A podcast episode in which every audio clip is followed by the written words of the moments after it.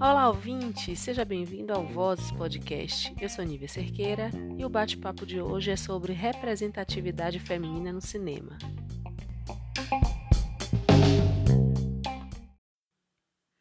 A convidada é a cineasta e jornalista Vilma Martins. Olá, Vilma, seja bem-vinda ao Vozes Podcast, tudo bem? Tudo bem, Nívia? Prazer estar aqui. Prazer é todo meu. Vamos bater esse papo aí sobre presença feminina no cinema. Vamos, tema super importante. Verdade. Vamos lá. Com a pandemia, nos demos conta do quanto a arte é importante nas nossas vidas, em especial o cinema. O que te inspirou a trabalhar com cinema? Bom, é, eu comecei a trabalhar com cinema em 2017, né? Meu sonho sempre foi, na verdade, é, fazer audiovisual ou ser escritora. Mas acabei seguindo para o jornalismo, porque dentro da, da, minha vivência, né, era o que parecia mais acessível, assim. É, cinema, audiovisual parecia algo muito distante, né, para pessoas com muito dinheiro, pessoas que já estão no meio. Então, acabei desistindo de fazer. No ano que eu fiz vestibular, foi o primeiro ano da que surgiu o curso de cinema e audiovisual lá em Cachoeira, né, na UFRB. Aqui no Salvador a gente não tinha um curso né, público de cinema, então tinha toda essa questão também. Acabei seguindo para o jornalismo, e aí no final do curso de jornalismo eu percebi que o que eu queria fazer mesmo era contar histórias a partir do meu ponto de vista, a partir mais vinculada à arte do que ao jornalismo propriamente dito. E acabei indo para o cinema, né? E é, a partir dos, dos encontros, né, das parcerias que eu fui fazendo, eu fui fazendo esse cinema é, negro, né, cinema que fala muito do cotidiano, das próprias vivências, né, cinema que traz questões também sobre a mulher, sobre pessoas LGBTQIs, e e aí já são, desde 2017, eu formei o coletivo Sujeito Filmes e a gente vem trabalhando, assim.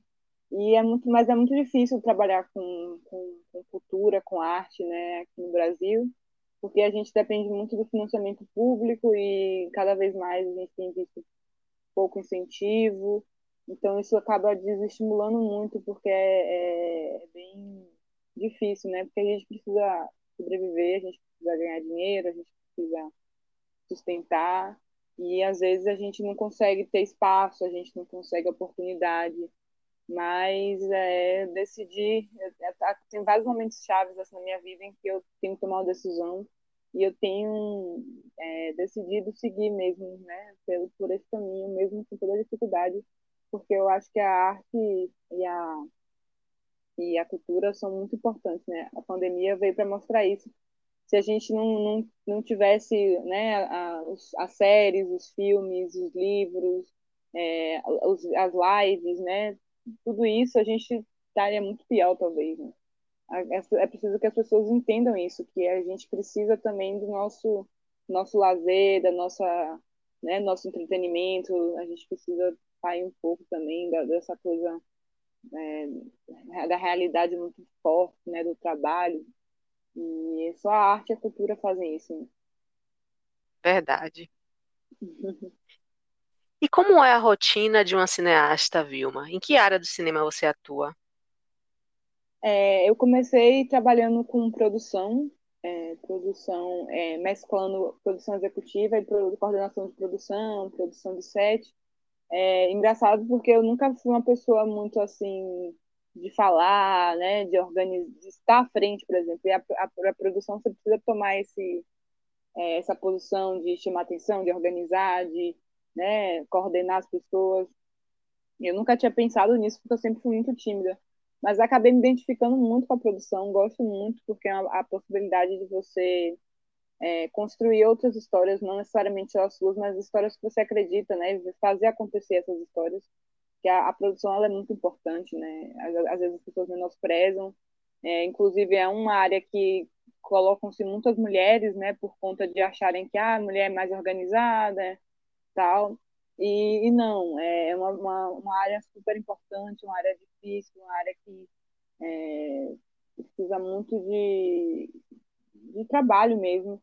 E eu acredito também na, nessa produção criativa, né? Porque às vezes tira muito a parte criativa da produção, mas a produção também tem um lado criativo, que é pensar o roteiro com essa, essa visão de, de, de fazer acontecer, né? Como é que você vai fazer essa cena, o que é que você precisa dessa cena, né? Junto com a direção de arte, enfim.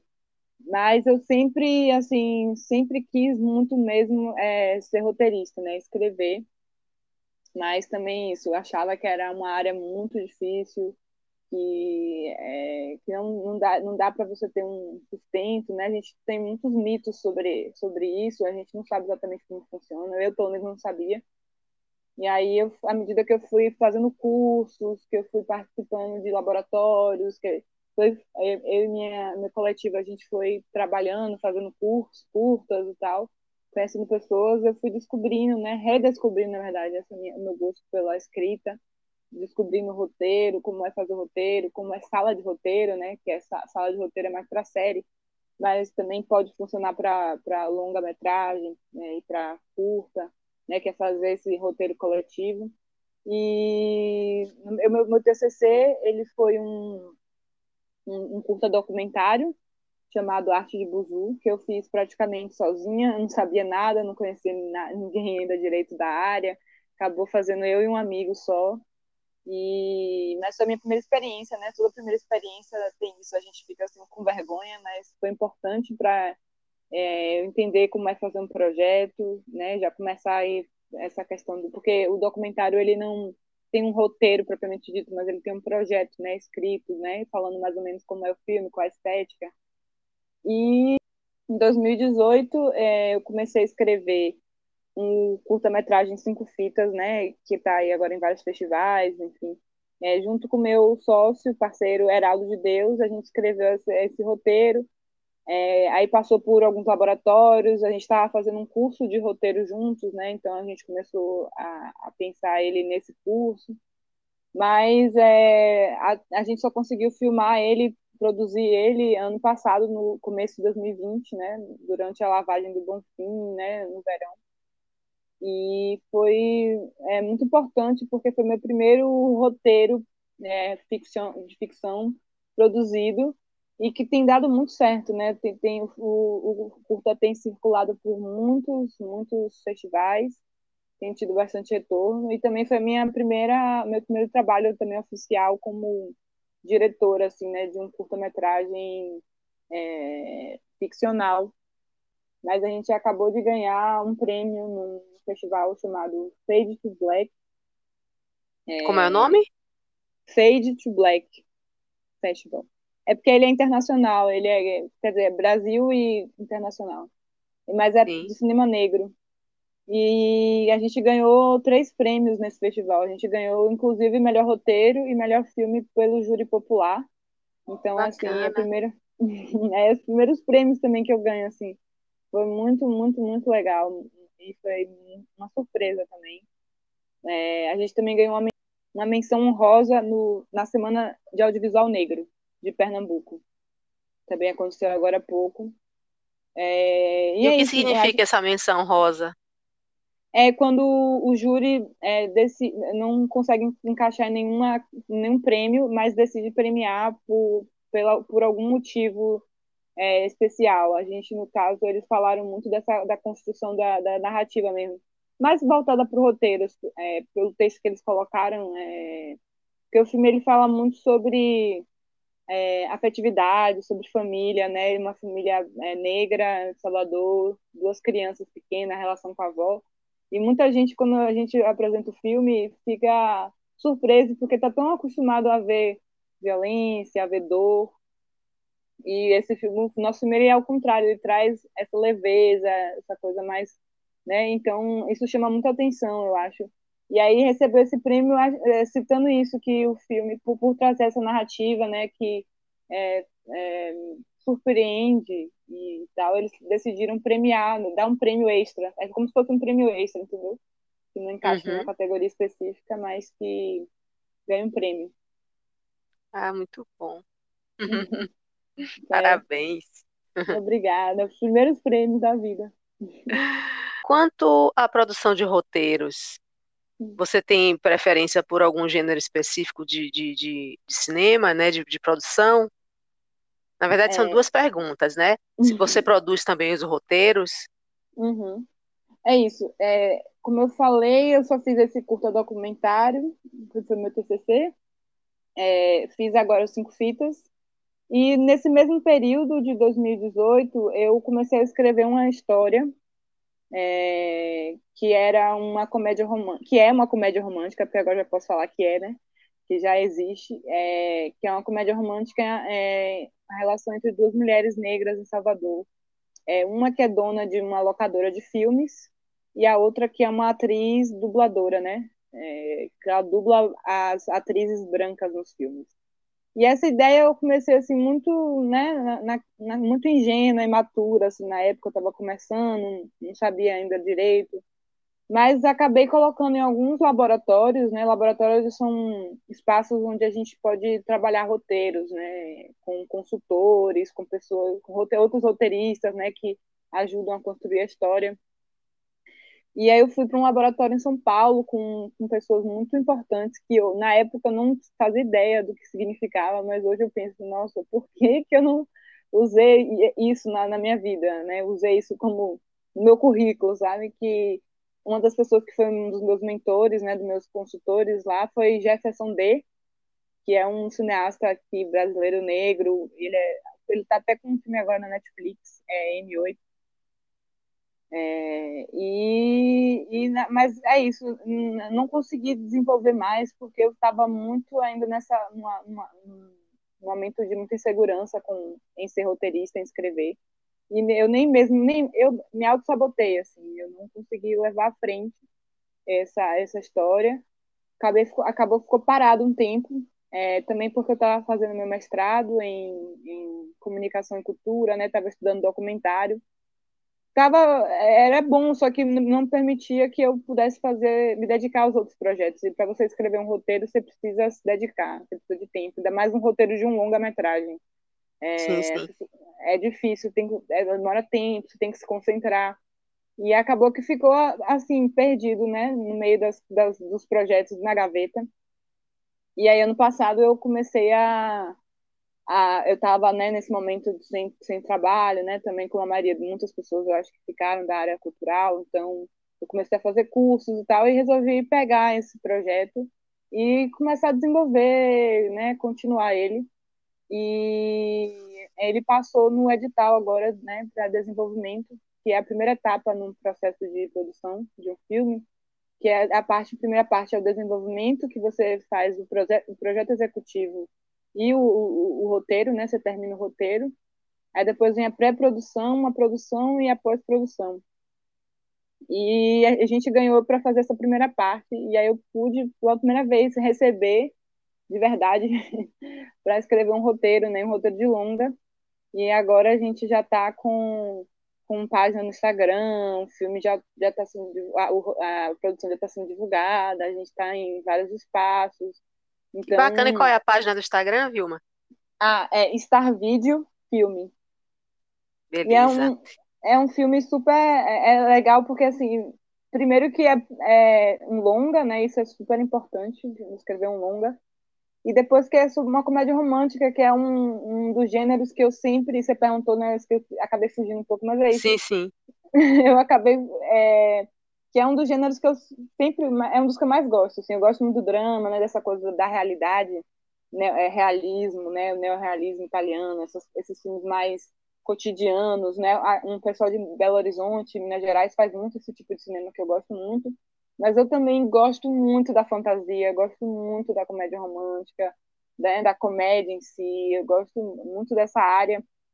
Então, Está é, sendo muito bom, porque é, até brinco assim, que agora eu estou tendo que assistir filme romântico é, para estudar, né, para analisar a estrutura da narrativa, para pensar os personagens. E é uma coisa que eu sempre fiz para quando eu estava querendo me distrair. Ah, vou assistir um filme de comédia romântica, né? Ah, estou cansada, vou assistir um filme de comédia romântica. E agora tá, se tornou meio que um trabalho também. Então, está sendo muito, muito legal essa parte. E fora isso também já, já é, já estive né, presente em alguns é, sala de roteiro também sobre é, de terror, né? E é uma área que é um, um gênero que eu não não gosto assim, mas estou aprendendo a até gostar. Não é gostar, mas assim admirar, aceitar, porque eu ainda tenho um pouco de medo, resistência. Mas, por exemplo, eu sei reconhecer hoje quando um, é, é, quando existe um bom filme de terror, uma série de terror. É, enfim, é, eu acho que é, é isso. Não sei se eu respondi. Respondeu.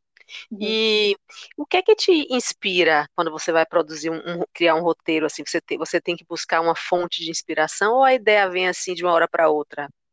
Como é esse o seu processo criativo para escrever um roteiro de um longa, por exemplo? É, nossa, é, eu acho que cada pessoa tem assim um método, né? Eu não tenho um método específico assim. Essa história, por exemplo, ela surgiu é, uma parte dela foi é, pensando muito na uma, homenagem para minha mãe, né? Que minha mãe é essa pessoa que essa mulher que teve um milhão de sabe de ideias, ela era empresária e tal e sempre tinha teve mil negócios, já teve loja de sapato, loja de roupa, é, tanta coisa. E ela, junto com a amiga dela, montou uma, uma loja, inclusive o nome da, da amiga dela é Vilma, só que ela faleceu e tal.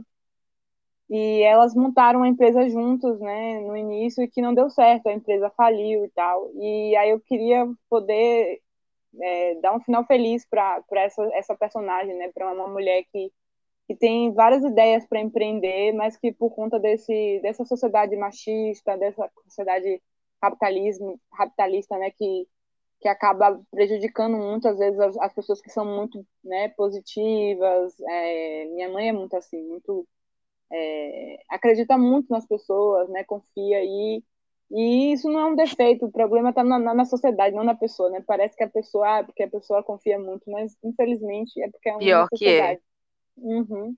E outro lado foi porque eu tá, foi um, um, uma, um sonho mesmo, assim, eu estava fazendo um curso de roteiro também, aí pensando sobre histórias e tal, e aí eu pensei quanto é, simbólico, né? Por exemplo, a, du a dublagem. Primeiro que é uma área que a gente não conhece muito também.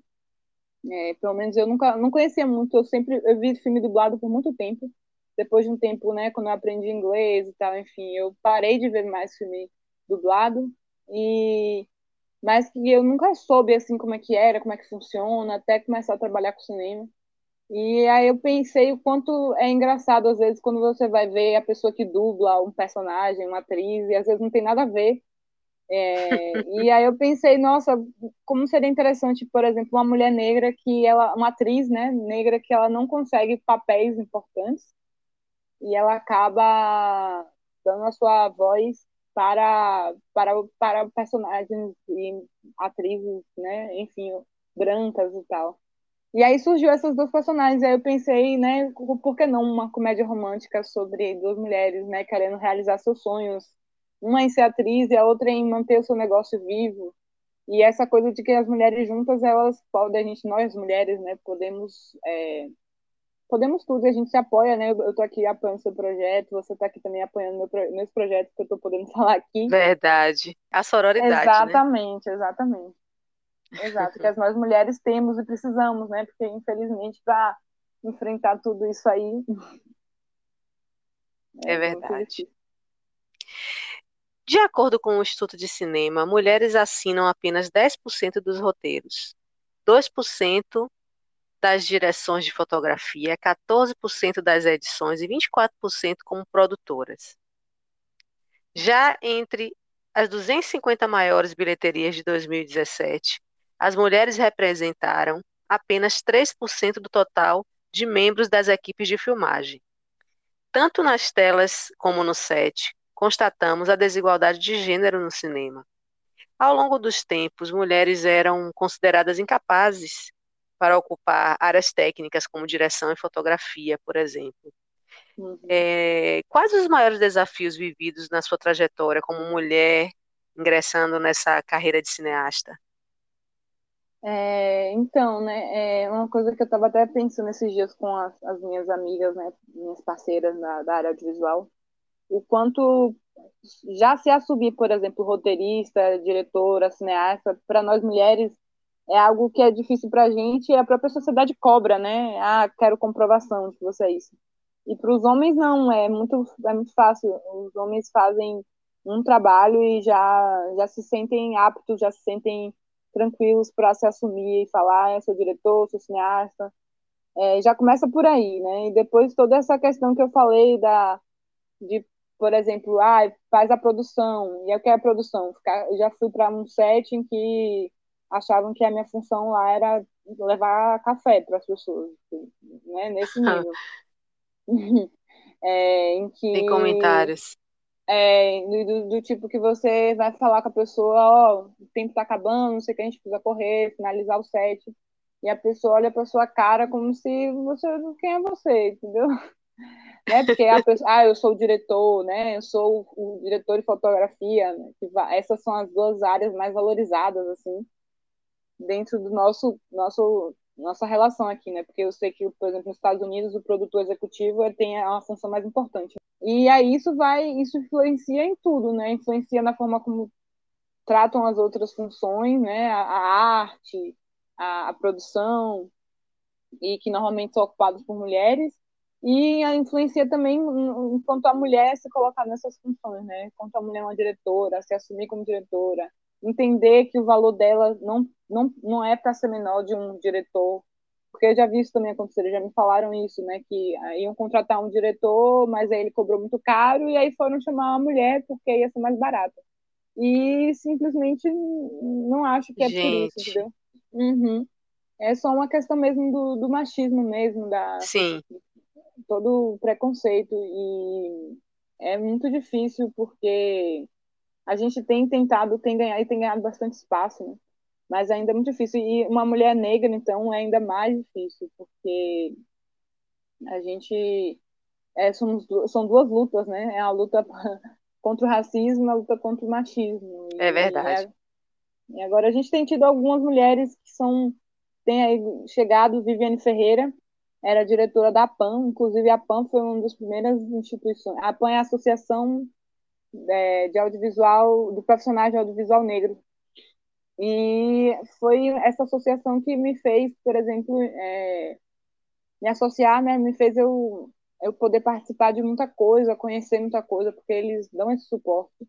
E Viviane, que é uma diretora, cineasta, né, conhecidíssima, ela ela agora é diretora da ESPCine, que é um dos cargos mais importantes assim do audiovisual né? A, que a Ancine está eh, com toda essa questão aí, então a gente nem, nem considera mais. Brincadeira, mas assim, é um cargo muito importante e está sendo agora por ela, que é uma mulher negra, né? Então a gente é muito bom saber disso. A gente tem Camila de Moraes aqui em Salvador. Representatividade, né, Vilma? Que é muito importante. Total, total. E essas mulheres estão fazendo isso, né? Estão trazendo a gente para a gente poder ter mais esperança, né? Continuar lutando pelos nossos, nossos passos, nossos direitos, né? Tudo isso. Mostrando que lugar de mulher é onde ela quiser, né? Exatamente. Eu até participei agora de um festival como júri, Lugar de Mulher no Cinema, aqui de Salvador, muito bom. É, muitos trabalhos, muito, muitos trabalhos legais e muitas diretoras, né, que, que eu não conhecia. Então você vê que tem muita coisa boa sendo produzida. Que isso de, ai, mas não sabe fazer, ai, mas é difícil encontrar uma mulher diretora boa, é tudo, tudo mentira, sabe? É só preconceito. preconceito. Sim. Uhum. Exatamente. Pois é. Você foi contemplada por um edital para fazer um curso na Escola de Cinema de Cuba. Uhum. Pode nos contar um pouco como foi essa experiência? Por que Cuba, dentre tantas outras escolas de cinema? É, eu sempre, desde que eu conhecia, foi no, mesmo, no meio da faculdade, assim, quando eu comecei a buscar conhecer mais sobre cinema, eu estudei sobre essa escola de Cuba. É, e eu vi que é uma, uma, escola muito conhecida dentro do meio é, assim, mais independente né, do cinema. Tem o, o, o festival em, de Havana, que é o Nuevo Cine Latino-Americano, que é bem antigo, que é desde antes da Revolução, começou assim mais ou menos na época da Revolução e tal. É, Gabriel Garcia Marques estudou nessa escola, Fernando Biri, vários diretores conhecidos assim que eu gostava muito, tinham estudado lá. E eu e é isso, tem essa noção muito da, desse cinema latino-americano, né? Dessa, dessa, dessa de unir. E aí eu já, já tinha esse interesse e tal, mas assim, é, nunca pensei, porque eu, sabia que, primeiro, que é muito caro, não, não, infelizmente não é barato, e eu até entendo, né? Porque para manter uma escola é caro, é. É, mas, e aí era meio que um sonho mesmo, assim, né? Poder estudar lá. Mas eu, eu tava nesse, nesse processo de tentar, sabe? Né? 2018 foi um ano muito, 2018, 2019 foi um ano de, de jogar. Tem sempre os momentos, assim, né? De transição. E aí eu decidi é, tentar um, um edital para estudar lá, é, porque esse edital é de mobilidade artística e cultural. Você pode fazer uma formação, uma apresentação fora, né? Não pode ser no Brasil ou fora do Brasil. Tem várias coisas legais. Assim. E aí eu decidi eu queria muito fazer Cuba. E lá tinha um curso que era me interessava dos dois lados, que era é, eu estava estudando no mestrado biografias, né, de personagens, e eu estava trabalhando com esse projeto que é de longa-metragem que eu falei, que é bem pessoal, e outros projetos pessoais, assim, né, estudando também muito autobiografia, é, autorreferencial, filmes em primeira pessoa. E aí eu acabei, descobri esse curso, que era um, era um, é um mês o curso, sobre, era, primeiro eu ia fazer um curso de roteiro, especificamente roteiro, que era a voz pessoal no roteiro, mas acabou que essa turma não fechou, e aí eles meio que transformaram num, num curso mais prático, né, uma, que aí era é, o cine, cinema autorreferencial, e aí a gente, a, o objetivo é você produzir é, filmes, né, pequenos filmes, curtas, sobre que tragam essa questão pessoal, que tragam a sua visão enquanto autor, é, que é que como a sua forma de trabalhar, como você trabalha com essas coisas, né? Filmes sobre memória, sobre o cotidiano, sobre a pessoalidade. E foi muito bom, é, era quase uma terapia, eram poucos alunos nesse curso, podem poucos alunos, porque é muito intenso. Mas só que o curso lá é intenso, porque lá você não tem internet, você dorme, acorda, come na escola, né? É como se fosse é tudo dentro ali da escola. É, e então você tá 24 horas pensando no cinema, pensando, vendo filme, tem um cinema lá dentro, né? Todo, toda quarta-feira, eu acho. E acabou que foi muito intenso, assim, né? E foi uma das coisas que possibilitou hoje que eu conseguisse, né, seguir no, no, cinema, acreditar em mim, por exemplo, porque foi muito um processo mesmo de terapêutico, de pensar, não, eu tô aqui, eu tô aprendendo, eu tô fazendo, é, essa sou eu, esse é o meu tipo de filme, esse é, esse é o meu, meu lado artístico, isso aqui, eu gosto de trabalhar assim, eu gosto de fazer assim, esse é o meu tipo de trabalho. Foi muito, além de toda a técnica também profissional, né, e tal, também teve esse lado muito da, de. Se descobrir e encontrar uhum. sua identidade dentro desse trabalho que você faz, né? Perfeito, exatamente. Eu defini isso certinho. é exatamente isso. Poxa, e aí foi, foi muito, muito bom, assim, foi uma das melhores coisas, assim, de, que aconteceram. É, e é tranquilo, Vilma, foi tranquilo para um estrangeiro estar em, em, Cuba, porque é um país, né, é, é, que a gente entende que é um país pelo regime político dele, é um país fechado, é um país que não permite muitas coisas. Foi tranquilo é, nesse sentido? É, foi engraçado porque eu tive muitas opiniões assim de lá, de pessoas que já tinham ido. Meu pai já tinha ido e tinha gostado muito, né? Ele foi para um, um congresso e tal. É, mas eu tinha uma amiga que ela foi, ela odiou, ela disse que era, que era muita pobreza, que era muita hipocrisia, não sei o quê. Eu tive outras pessoas também que foram, que amaram o curso, né? Eu tinha uma amiga que ela já foi fazer o curso lá e ela gostou muito. É, é assim, as opiniões eram muito diferentes, então eu estava muito sem saber o que, é que me esperava. Mas, assim, eu acho que cada experiência é uma experiência. Tem muita gente também Sim. que que vai, depende do lugar, assim, não gosta e, e depende muito do tipo de, de, do que acontece, né? E para mim a experiência foi muito boa porque eu fui sozinha, né?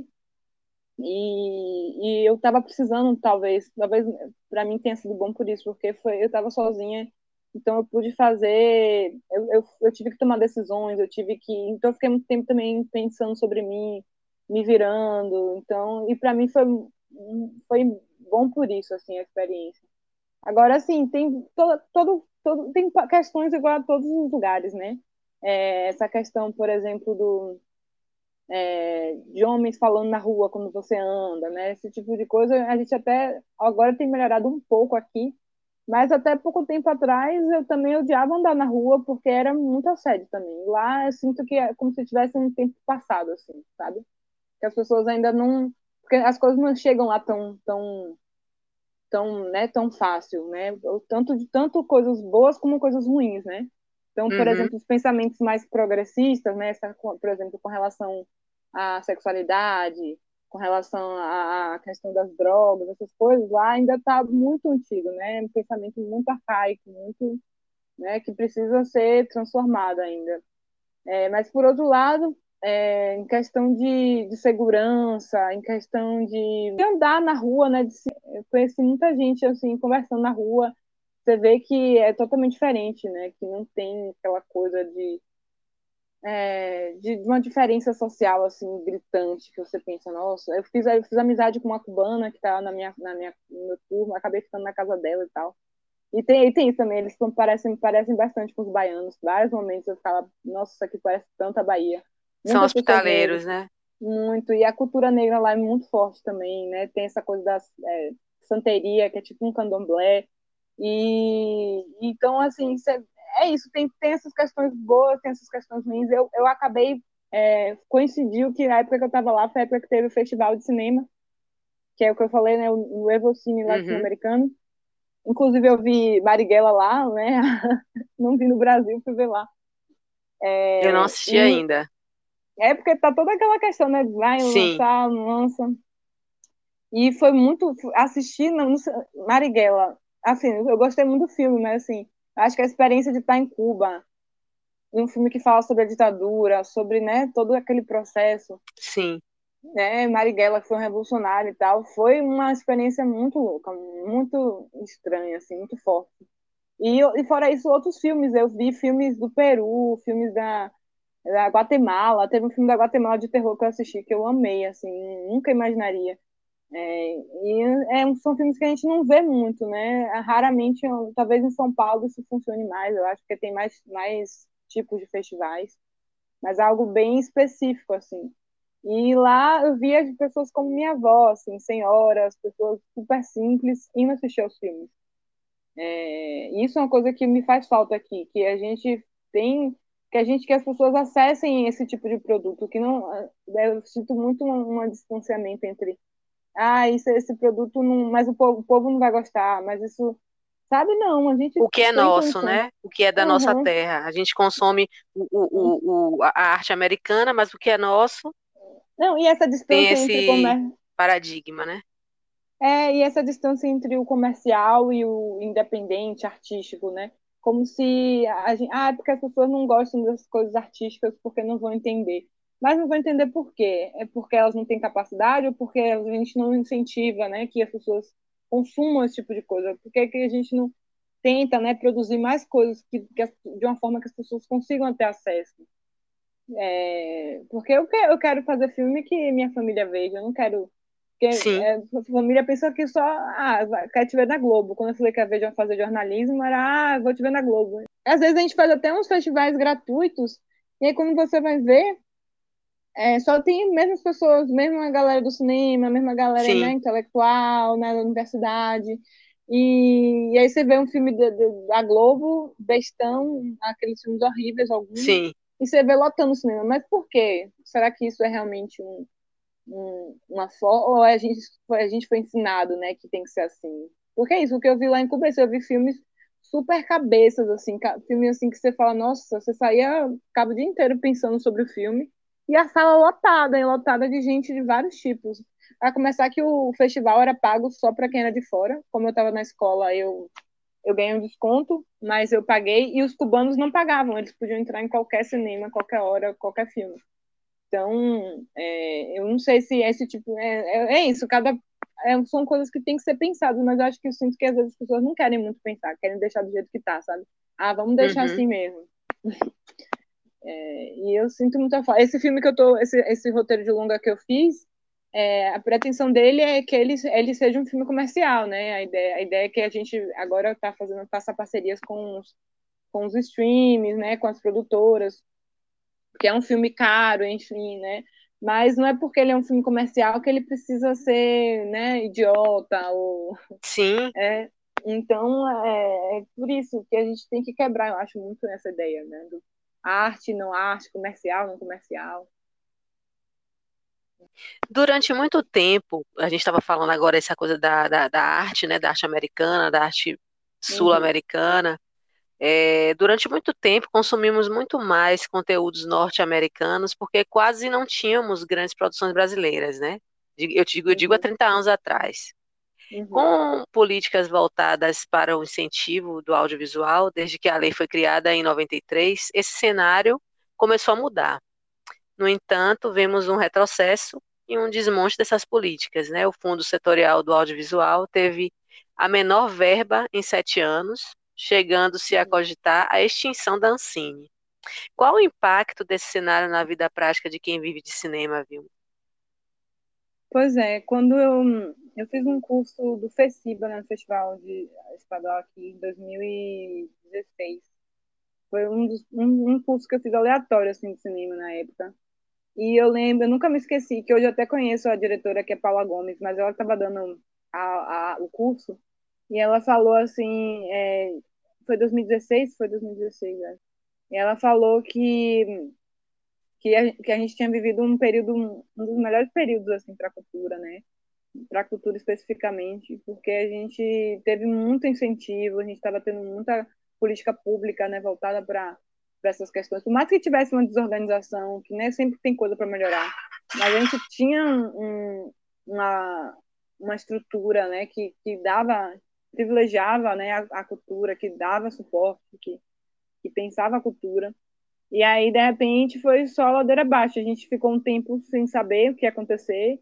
E quando, em 2018, quando aconteceu essa tragédia dessa eleição, a gente sabia né, que estava vindo coisa muito ruim, né? Só, só ia piorar.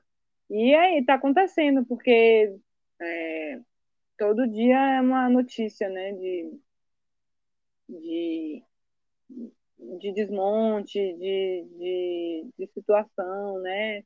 Pessoas também é, têm visto muito os profissionais da cultura, da arte, como uma coisa muito ruim. Como eu te falei, a gente não, a gente não percebe o quanto é importante né, no nosso dia, dia a dia, as coisas que a gente ouve, o filme que a gente assiste, a série, e a gente, mesmo assim, a gente escuta das pessoas, ah, artista é vagabundo, ah, é verdade. E isso é muito tá triste. Tá certo né? mesmo, para que dar dinheiro? É, mamata. Você vê que, por exemplo, em países como a França, 80% da, da, da, dos artistas eles são financiados pelo Estado.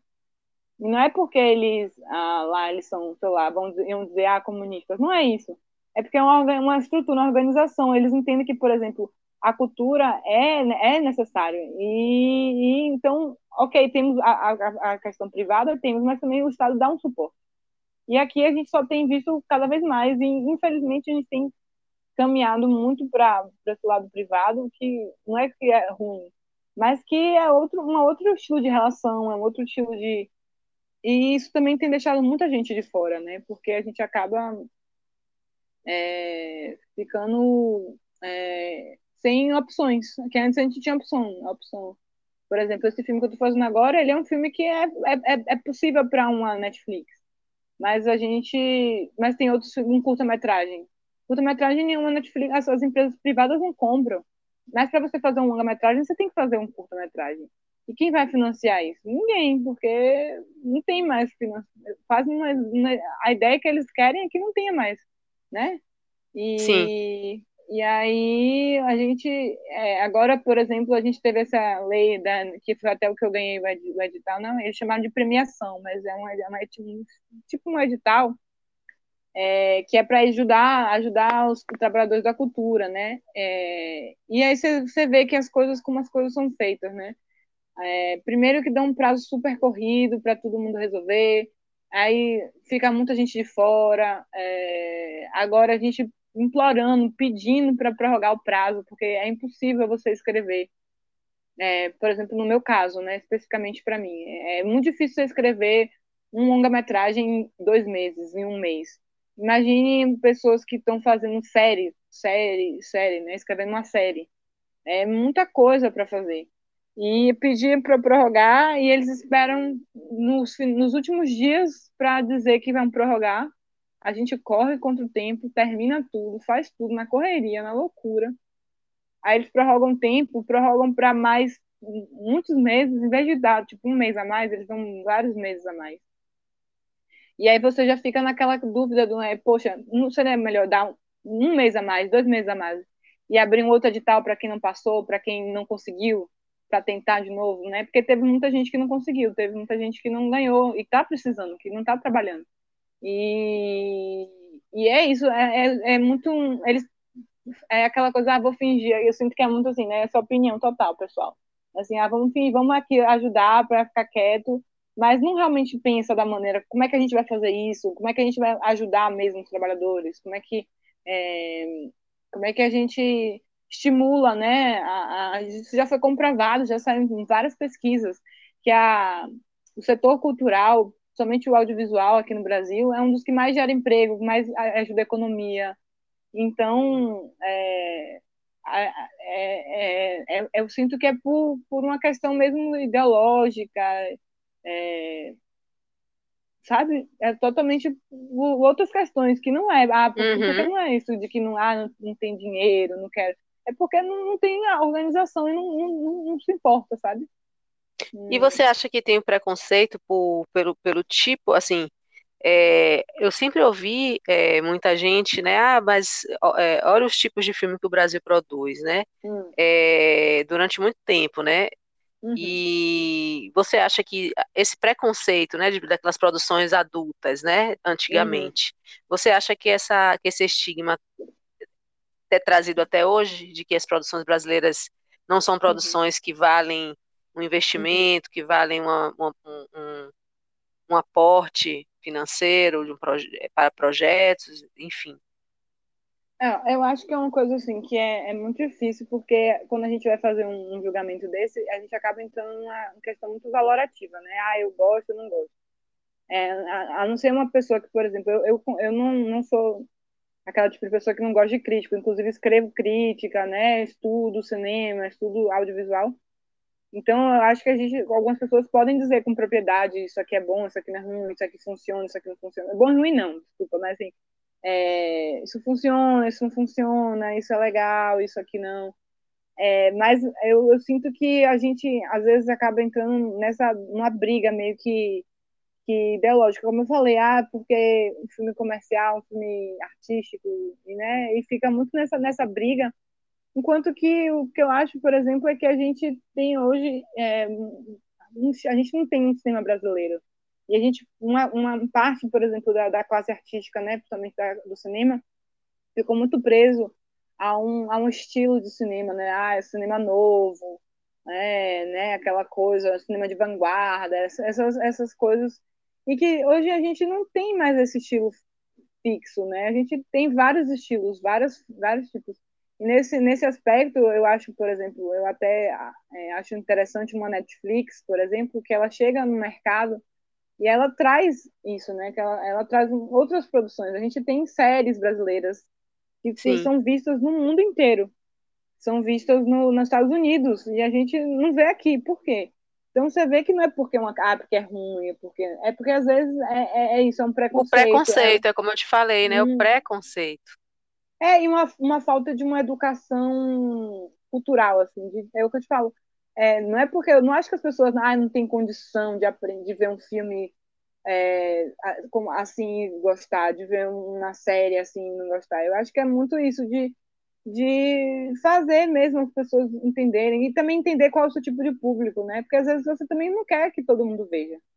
Às Sim. vezes você quer mesmo que só uma parcela veja, às vezes você quer fazer uma coisa mesmo para transgredir as regras, para chocar.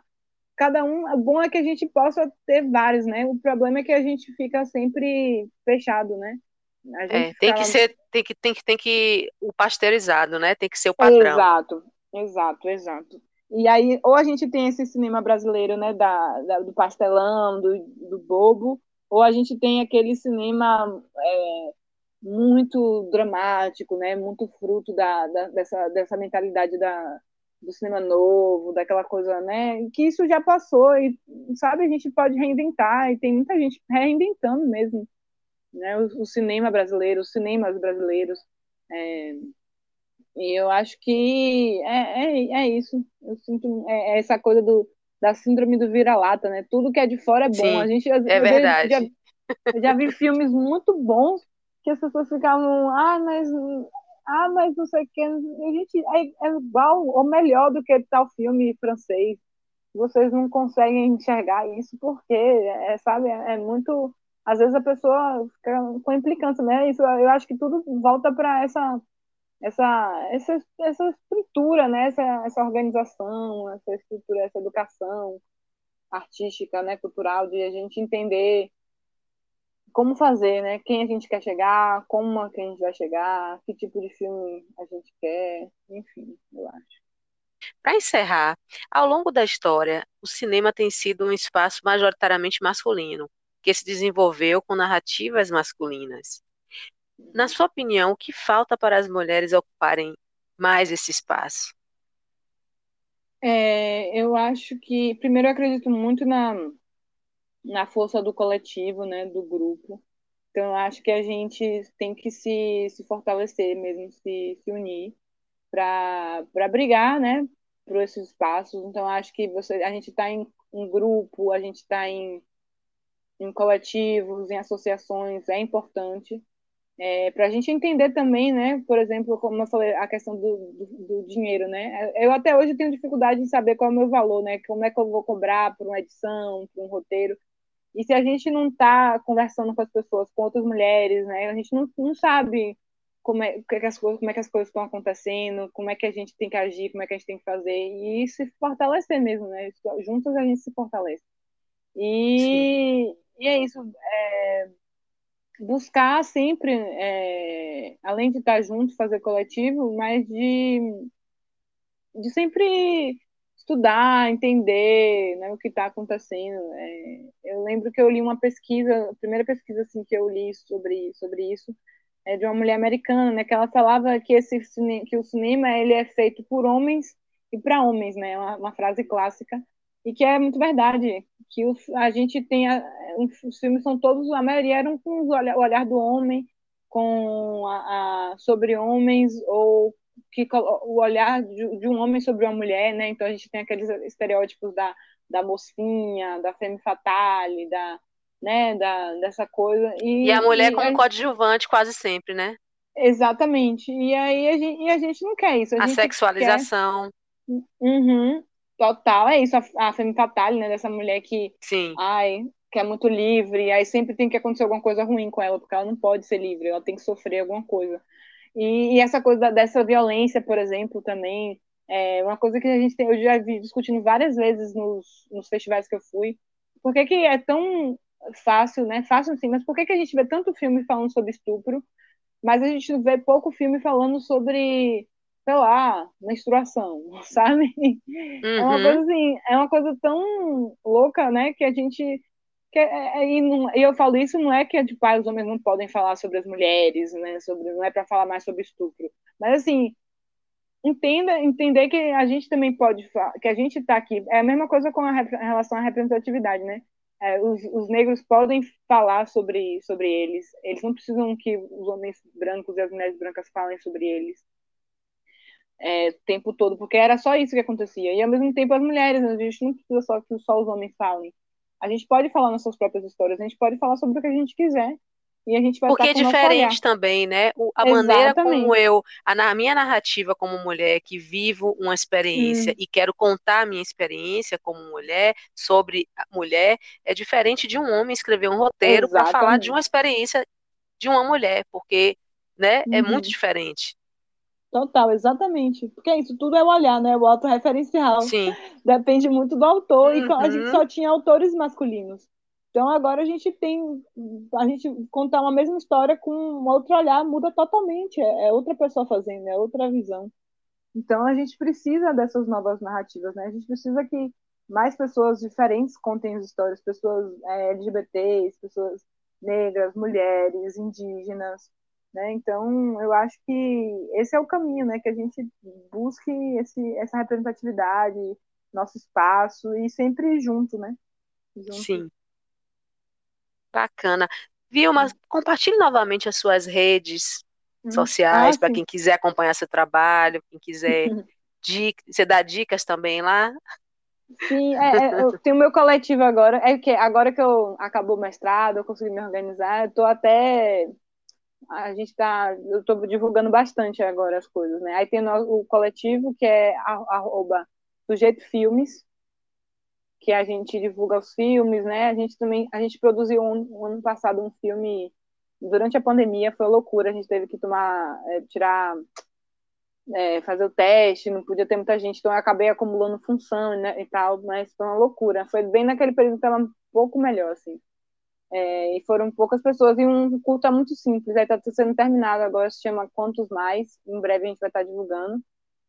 É, tem cinco fitas, né, que está aí rodando vários festivais, agora vai estar tá em, em, nos Estados Unidos, no festival nigeriano dos Estados Unidos, né, é nigeriano, mas assim, de cinema negro, é, também a gente vai divulgar lá as datas e tal, quem quiser acompanhar, assistir. Muita gente fica pedindo, e a gente não pode ficar dando o link, porque os festivais às vezes pedem né, que a gente incentive a ver nos festivais, né?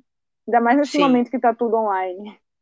É, então, e o meu, o meu próprio Instagram, que é Vilma Martins S, que eu também divulgo lá as minhas coisas, as coisas da Sujeito Filmes.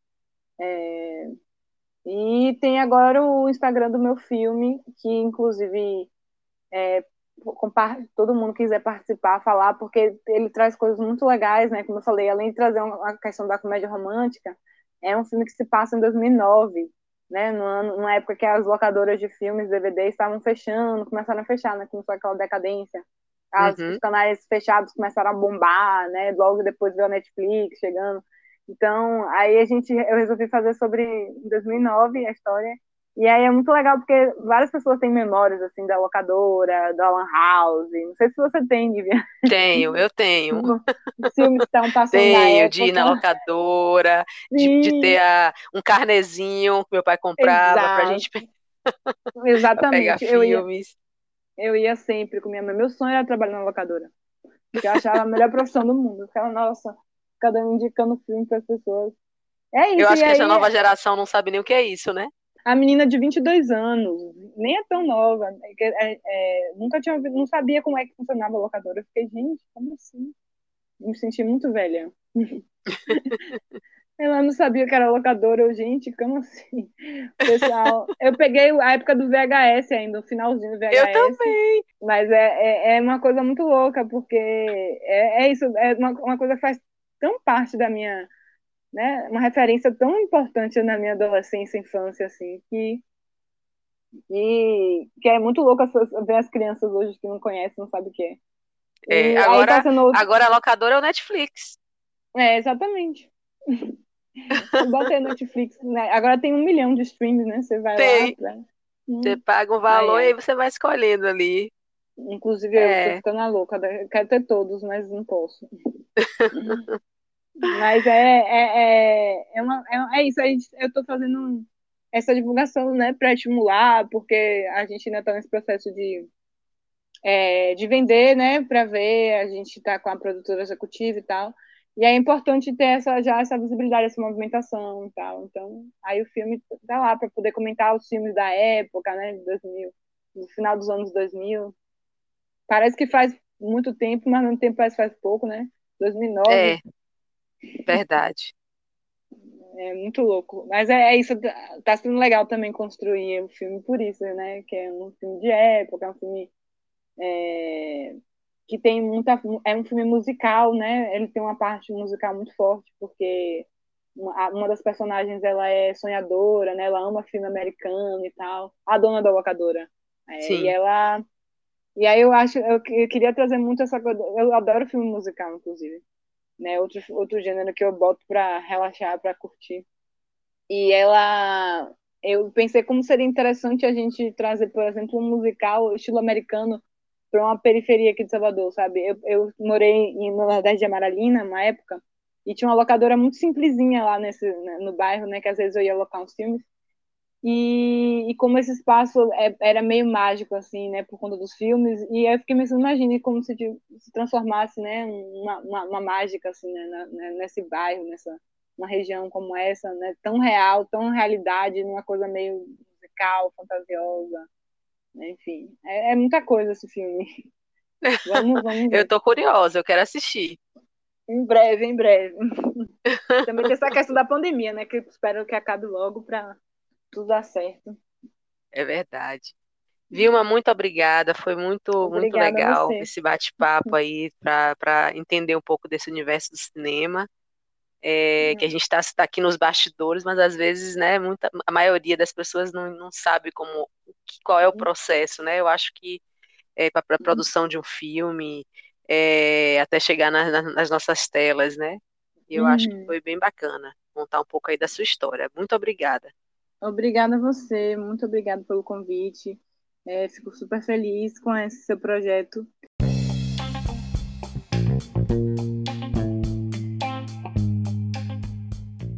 Obrigado, ouvinte, pela sua participação. Para acessar outros episódios, acesse www.vozespodcast.com.br ou no Instagram, arroba. Até a próxima!